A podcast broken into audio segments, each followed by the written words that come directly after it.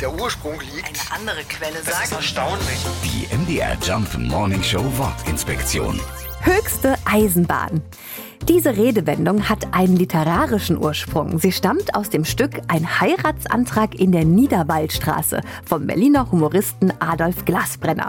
Darin geht es um einen jungen Mann, der ist Briefträger und will seine Angebetete heiraten.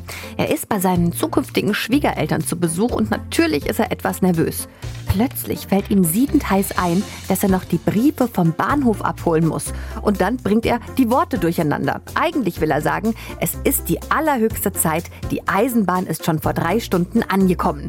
Aber stattdessen sagt er, es ist die allerhöchste Eisenbahn, die Zeit ist schon vor drei Stunden angekommen. Und dieses Zitat, das hat sich dann verselbstständigt. Die MDR Jump Morning Show Wortinspektion. Jeden Morgen um 6.20 Uhr und 8.20 Uhr und jederzeit in der ARD Audiothek.